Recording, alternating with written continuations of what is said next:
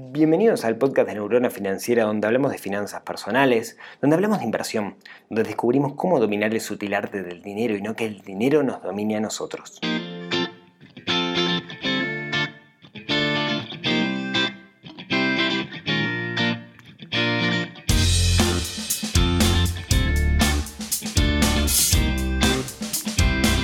Muy buenos días, soy Rodrigo Álvarez, creador de neuronafinanciera.com, sitio web donde hablamos de finanzas personales, donde hablamos de inversión, donde hablamos de dinero, básicamente. Pero no dinero como fin, sino dinero como medio para algo mucho más importante que es nuestra felicidad. Donde vemos cómo muchas veces los problemas de dinero no se resuelven con dinero. Este es el programa número 11, episodio número 11 del podcast de Neurona Financiera. Como anuncié en el episodio pasado, me gustaría comenzar agradeciendo. Yo creo que agradecer aquellas cosas que a veces pasamos por, por, alto es uno de los grandes eh, aceleradores, digamos, de la felicidad. Uno tiene que ser muy, muy agradecido. Y en particular quiero agradecer a alguien que a mí me ayudó en estos días de forma totalmente desinteresada, que es Emil. Emil es alguien que sabe mucho de audio y se tomó el tiempo de escribirme un mail contándome un montón de cosas que puedo mejorar del podcast para que el sonido no sea tan malo, no suene tan pedorro. Eh, no lo dijo en esos términos, pero bueno, así que mil, eh, muchísimas gracias por tomarte ese tiempo. Estoy teniendo en cuenta algunas de las recomendaciones que me hiciste y espero que, se sienta la diferencia cuando, cuando escuchen el, el podcast. Por otro lado, quiero contarles que este podcast tiene un patrocinador a ver, los que no estén en el mundo del podcasting, usualmente los podcasts tienen patrocinadores que pagan por ser patrocinados, pero en este caso no es un patrocinador que paga, sino que es un patrocinador que eh, hace cosas por todos nosotros, que es micheque.uy. Eh, o sea que este podcast, de hecho la gente de micheque.i no sabe que están patrocinando este podcast, espero que cuando lo escuchen este, me, llamen para decirme, eh, muchas gracias, em, si no lo hacen no importa, pero sepan que micheque.uy es una plataforma, es una fintech que recientemente salió eh, galardonada como la mejor startup del Uruguay, que lo que hacen es financiar pymes, Básicamente es un negocio de compra de cheques donde yo puedo hacer un cheque diferido eh, y Rodrigo o Juan, eh, inversores, pueden ir y, comprar ese cheque con una tasa mucho menor que la que, la que ofrece el mercado. Entonces, por un lado están, el mercado, digo el mercado me refiero a bancos, etc. Por otro lado, estamos ayudando a esa, a esa empresa a que se financie y también me sirve a mí como, como inversor. ¿sí? Así que recuerden, si quieren saber más información, micheque.uy. En la sección autobombo del día de hoy quiero comentar el mensaje que me llegó de Felipe. Felipe dice, hola, buenas tardes. Tengo 22 años y estudio Administración de Empresas. Me encanta la gente de esta edad que se mete en finanzas personales. Si yo supiera todo lo que sé hoy a los 22 años, mi vida sería muy distinta. ¿sí? Entonces, eh, es genial, genial. Y, de hecho, me pasa siempre que cuando hablo con gente que está metido en finanzas personales o que se metió en el tema de finanzas personales ya de grande, dice, Ojalá hubiera enterado esto antes. Así que, Felipe, estás en la edad adecuada. Empecé a escuchar los podcasts en Spotify hace dos días. Me escuché todos. Bueno, lo siento por vos. Por favor, seguí así y un abrazo grande desde Entre Ríos, Argentina. Saludos. Muchísimas gracias. Eh, es genial esto de que me esté empezando a escuchar gente de Argentina gracias a los podcasts. Eh, y que esté, se esté leyendo el contenido del sitio, etcétera, a partir de, ese contenido. Sé que Spotify como herramienta de difusión está siendo muy buena. En particular, no hay mucho contenido dentro del sitio que esté enfocado específicamente en Argentina. De hecho, no hay nada enfocado para Argentina, casi todo está enfocado para Uruguay. Y tenemos unas cuantas diferencias. Así que si quieren que escriba cosas específicas sobre Argentina, eh, mándenme un mensaje en una.com barra, barra contacto y charlamos de, qué cosas les podría interesar a la gente argentina en el contexto de crisis. De hecho, el artículo que escribí el martes en Neurona Financiera, lo que intenté es em, fijarnos en un contexto de crisis como, el argentino. ¿Qué pasaría acá en Uruguay? Digamos? ¿Cómo nos afectaría a nosotros los uruguayos? Así que si quieren pedir una leída también que, creo que, que puedo aportar. Bueno, no anuncié que vamos a hablar hoy y el capítulo de hoy es un capítulo de preguntas. He estado recopilando un montón de preguntas que me han ido llegando por parte de los usuarios. Eh, me resulta más cómodo contestarlas por acá, así que a muchos les he dicho, te contesto en el podcast, eh, porque a veces escribiendo se hace, se hace un poco largo. Entonces tengo unas cuantas preguntas que he ido recopilando y esperemos que nos dé el tiempo como para, para contarlas todas. Vamos a la primera. Buenos días Rodrigo. Soy Mauricio, 29 años, del interior de Argentina. De casualidad vi tu video del TEDx, te googleé y encontré tu blog. Mauricio, casualidad también de Argentina, bienvenido. Eh, como decía hace un rato, espero que, te pueda ayudar el contenido que, genero desde aquí.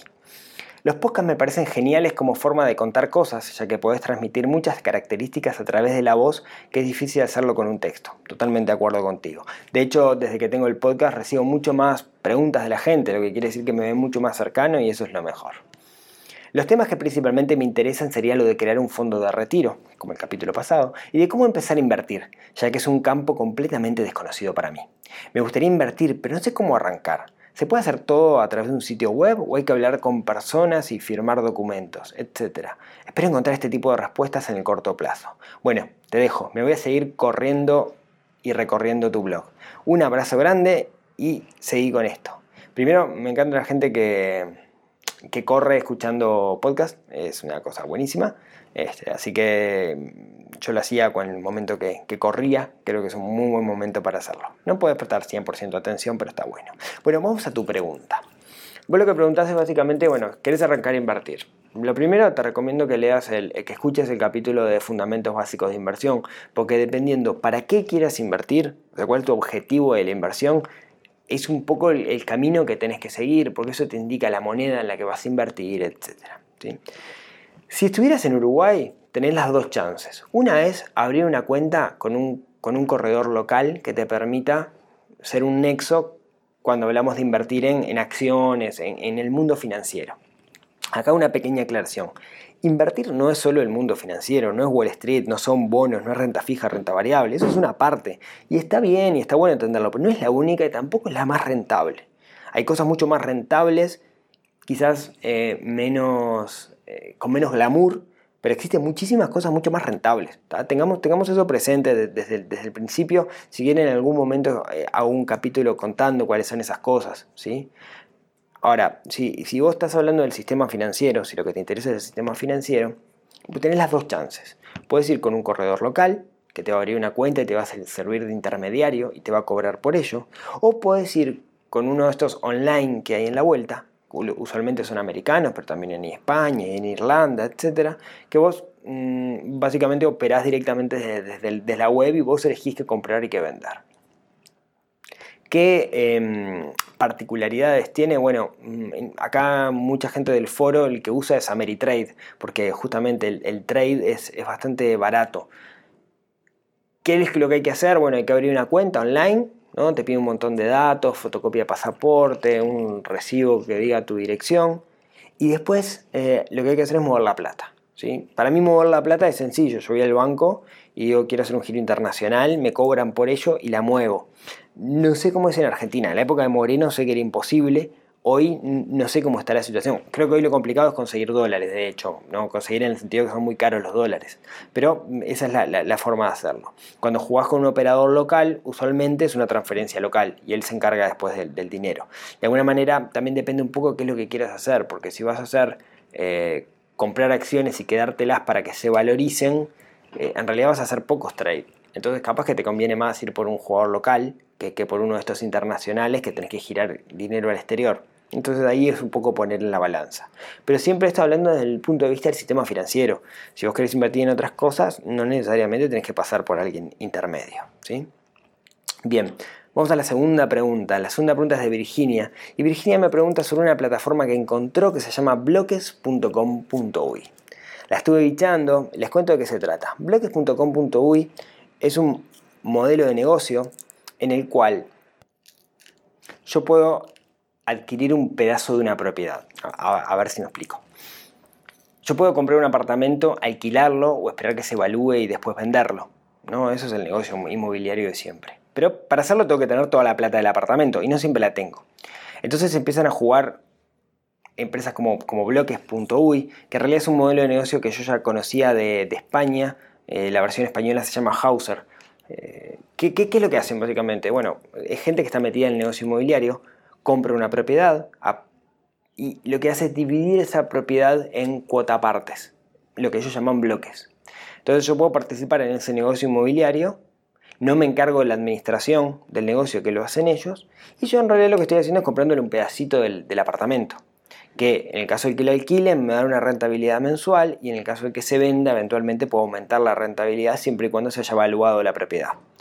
Eh, es un negocio re interesante, de hecho yo les, confieso que cuando yo me enteré de Hauser en España dije qué bueno que estaría hacer esto en Uruguay y contacté a la gente de, de Nudaprop y de Homestage en Uruguay que, y les dije, che, miren esta idea que buena, este, implementenlo. Y me dijeron, bueno, dale, vamos a hacerlo. Y después nunca lo hicimos, esto hace poquito en realidad, nunca lo hicimos y ahora me encuentro con que alguien lo hizo, así que, que está muy bueno.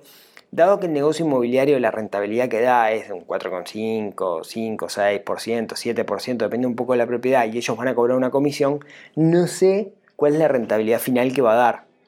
Porque eso depende de cómo desarrollen el negocio. ¿ah? No te pueden asegurar una rentabilidad, me parece. Eh, además más los alquileres que están medio congelados, etc.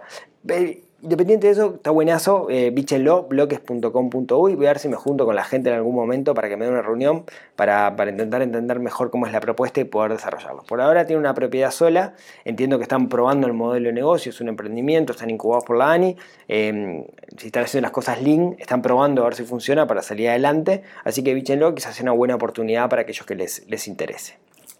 Siguiente pregunta. La pregunta de Sergio. Rodrigo, ¿cómo andás? Muy bien. Con un amigo del trabajo estamos discutiendo si vale la pena pagar la anualidad del colegio de nuestros hijos y se me ocurrió preguntarte. Te leemos desde hace tiempo y ahora te escuchamos en el podcast, que está muy bueno. Bueno, muchísimas gracias. Siempre lográs como que movamos las neuronas, es la idea. En este caso particular eh, del colegio vemos dos opciones y se me complican las cuentas. ¿Nos ayudás? Capaz te sirve como caso de estudio para el podcast. Perfecto, y aquí estamos. Bueno, la primera opción es invertir la anualidad en algún instrumento y pagar mes a mes, sin descuentos y con aumento de aproximadamente 5% en enero y junio. ¿sí?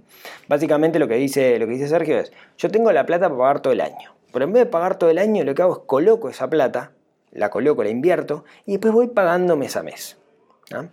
La segunda opción es pagar anualmente con un descuento del 5% y cuota congelada, y todos los meses invertir el equivalente a la mensualidad en el fondo de protección de Sura para el año siguiente volver a pagar la anualidad. ¿sí? O sea, la primera opción es, tengo la plata para pagar el año entero, pero invierto esa plata y después pago todos los meses. Y la segunda opción es pagar anualmente y toda la cuota de todos los meses es ir invirtiéndola. ¿sí?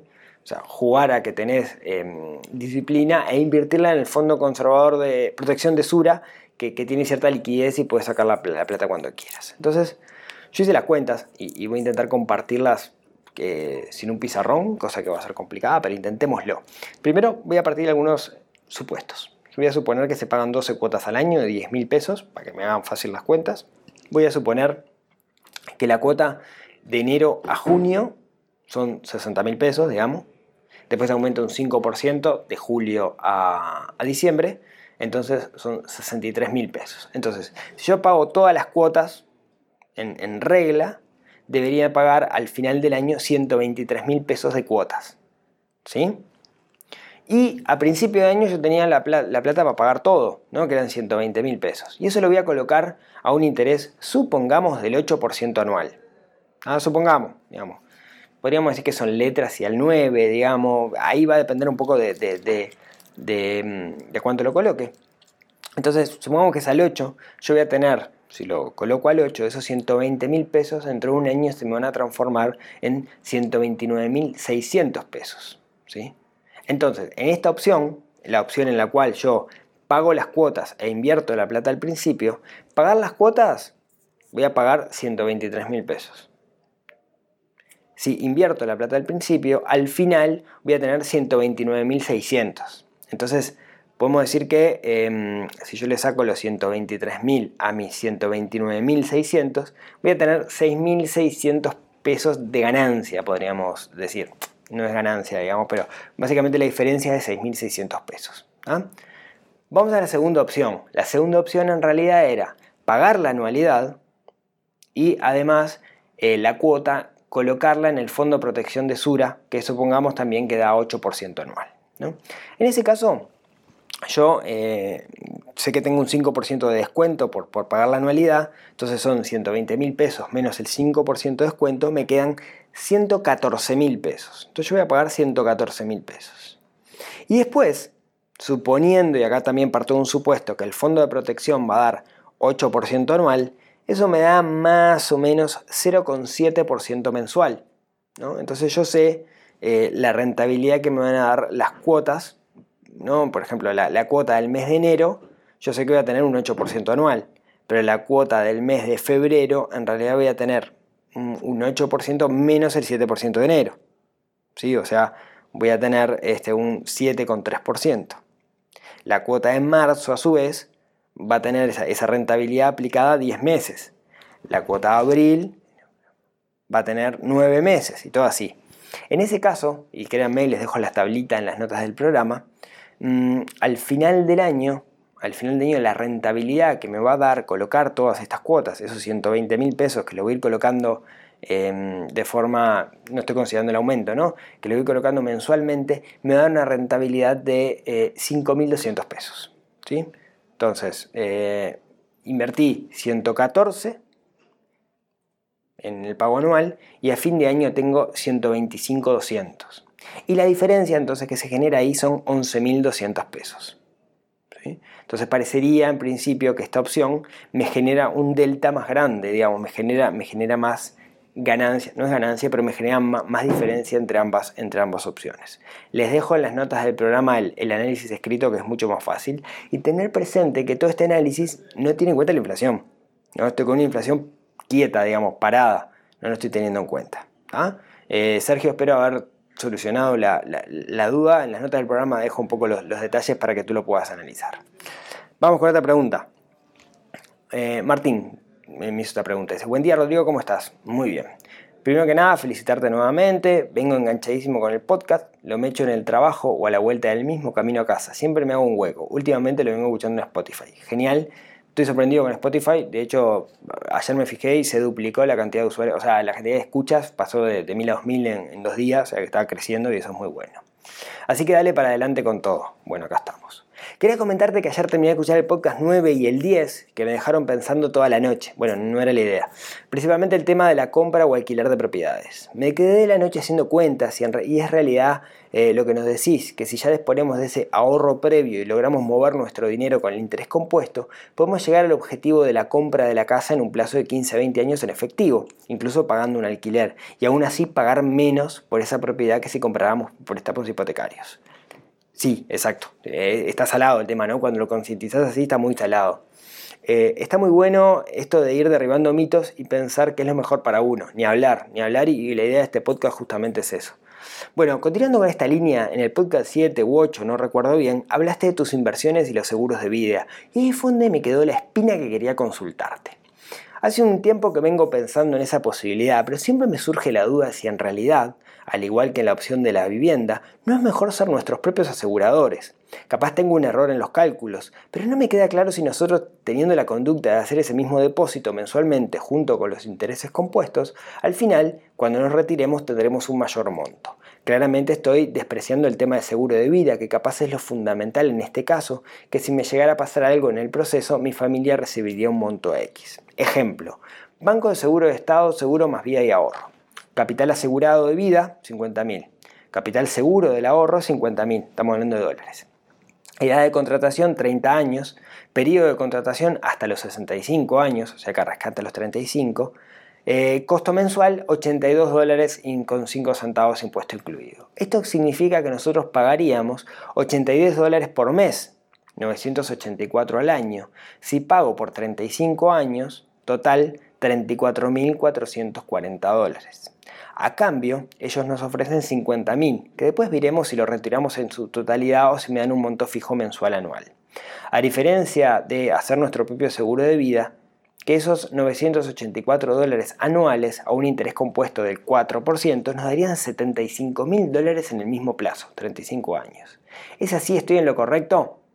Bueno, para, eh, primero, a ver si se entendió. Eh, lo, que nos está diciendo Martín es, eh, existen los seguros de, con Banco de Seguro, pero hay otros, de, ahorro y vida, que básicamente vos pones una plata mensual o anual y ellos te, a cierta edad, después de 30 años, te dicen, ok, vos podés retirar un monto fijo de plata o te voy a dar un pago mensual. Ellos lo que hacen es medir a partir de promedio de edad, de, eh, edad de, que se muere la gente, digamos, y calcula más o menos cuánta plata te, tocaría y ahí ellos van a ganar o perder, tienen sus fórmulas. Entonces lo que dice Martín es, che, ¿vale la pena meterse en eso o lo puedo hacer yo por mí mismo? Entonces, mm, lo que bien dice es, ta, pierdo el seguro de vida, totalmente de acuerdo, ahí tengo un valor, digamos, adicional que es que mi familia está cubierta, ¿no? Yo me muero mañana, tengo el seguro de vida. Em, yo comenté que tengo esto, es verdad, y es verdad lo que decís, eh, si yo invirtiera el dinero podría conseguir más plata. Eso es una, una realidad. Si yo invirtiera un 4% anual, tengo más rentabilidad. Yo he hecho los cuentas del que tengo yo y me da un 3 con algo anual, poquito. Yo en el momento que lo hice no tenía muy claro nada de finanzas personales, no sabía ni en qué podía invertir, no sabía que podía obtener 4% de rentabilidad anual con algo. Esa es la, realidad. Eh, y fue lo que encontré. Yo básicamente sabía que mi jubilación no iba a ser buena, entonces quería un plan B para mi jubilación. De hecho, a mí me interesa más eh, obtener una, al menos lo que pienso en este momento, ¿no? es obtener una renta mensual que recibir todo el dinero junto. Porque, no sé, pone, pone que tengo uno de 100 mil dólares, ¿no? Y la renta mensual son mil dólares. Eso me da 100 meses. 100 meses son, eh, en años, anda cerca de 8 años, ponele, ¿no? Y lo voy a empezar a recibir a los 60. Yo estimo, quisiera estimar al menos, que voy a vivir más de 8 años, más de 68 años, no lo sé, pero, pero quisiera vivir bastante más, digamos, ¿no? Este, entonces, digamos, a, tu pregunta, eh, sí puedes obtener más rentabilidad si lo haces vos por las tuyas, seguro que puedes obtener más rentabilidad. Yo en el momento que lo hice no lo tenía muy claro. Eh, acá lo que tenés es que te olvidas, digamos, no tenés riesgo, lo que te lo aseguran, digamos, ¿no? Eso, eso, eso es lo bueno. Pero está perfecto, digamos, lo, el cálculo y, la cuenta que vos hiciste, yo también la hice en, un momento, pero lo hice después y ya lo tenía contratado y ya estoy en el baile y tengo que bailar. Así que tu análisis está perfecto. Em, bien, y vamos con la última, porque ya estamos pasadísimos y ya la hacemos cortita. Bueno, me gustaría que me ayuden si es posible. Tengo una deuda en dólares con cuotas mensuales fijas por la compra de mi casa. El tema que como planteamos al vendedor con la fuerte subida del dólar, si podíamos congelar la cuota en 32 dólares, en dólar a 32, perdón, pero obviamente no aceptó. Pero nos ofreció pasar a UI al día de hoy congelada y pasar una cifra en pesos a, lo que está, eh, a lo que estaba la UI pactada. ¿Qué me sugiere? Entonces, a ver, ¿cómo es esto? Jasner tiene una deuda en dólares. Y el dólar se fue para arriba y básicamente tiene que trabajar muchísimas más horas para pagar esa deuda. ¿Cuál es el tema acá? Acá lo, ideal es que cuando nosotros asumimos una deuda, eh, la deuda tiene que estar relacionada con la moneda con la cual nosotros ingresa, nos ingresa la plata para, para no especular. Si tu deuda es unidades indexadas, tu sueldo debería ser en pesos con algún reajuste por inflación, digamos, que como estamos la mayoría dentro de, Uruguay. ¿no? ¿Podés negociar? Sí, podés negociarlo. Eh, o tenés herramientas como para negociar. ¿Qué pasa? A ver, en, el largo plazo, en el pasado, la unidad indexada le ha ganado al dólar. Pero claro, ahora tenemos un, un dólar subiendo, pero no tenés que pensarlo por ese lado. Yo creo que no tenés que especular. Yo creo que lo que tenés que hacer es poder asegurar tenés que poder asegurar poder pagarlo con tus ingresos. Entonces, si puedes llevar, yo si lo pudiera, al menos yo en lo personal, si pudiera llevarlo unidades indexadas, lo haría porque no quiero especular con el dólar, porque sube mucho el dólar y no sé si lo voy a poder pagar porque mis ingresos no son en dólares. Eso es cuestionable, digamos, porque capaz que vos decís, no, o sea, es que me prefiero jugar al dólar porque en el pasado la unidad indexada ha subido más que el dólar y el dólar menos, aunque tiene estos picos cada tanto. Eh, es válido, digamos. Lo que pasa es que no podemos hacer futurología. Si vos cobras una moneda indexada y pagás una moneda indexada, tenés seguridad. Digamos, tenés seguridad de que lo vas a poder pagar. Si lo haces en dólares, eventualmente puedes ganar plata. Eventualmente puedes perder, digamos. Ahí depende de vos. Bien. Se me fue larguísimo el podcast. pero lo siento, este, disculpen, así que vamos a, terminar por acá. Como siempre, muchísimas gracias a todos por, escuchar. Recuerden que si tienen más preguntas, me las pueden mandar en neuronafinanciera.com barra contacto. Eh, díganme lo que quieran, sugerencias, este, mm, eh, puteadas, cualquier cosa, me, tiran por ahí, que todo bien, bien recibido. Como siempre, muchísimas gracias por las 5 estrellas en iTunes, que vienen, vienen subiendo y eso ayuda a que se escuche más, aunque cada vez más gente la que escucha por Spotify y ahí no se puede rankear. Así que escúchenlo, digamos que supongo que eso ser bueno. Eh, lo mismo en iBox, eh, lo mismo en el blog, que lo pueden escuchar desde el blog directamente. Ah, aquellos que me preguntan cuando digo las notas del programa y lo están escuchando por Spotify, etcétera, entran en podcast.neuronafinanciera.com y por ahí abajo están todos los podcasts y ahí están las notas, digamos, si no lo ven desde el agregador lo están viendo. Y nos vemos el próximo miércoles con otro nuevo episodio que aún no sé qué será, pero estoy seguro que les va a poder ayudar un poquito de valor y como decía alguien por ahí, les va a hacer mover la neurona. Muchísimas gracias por haberme escuchado. Nos vemos el próximo miércoles.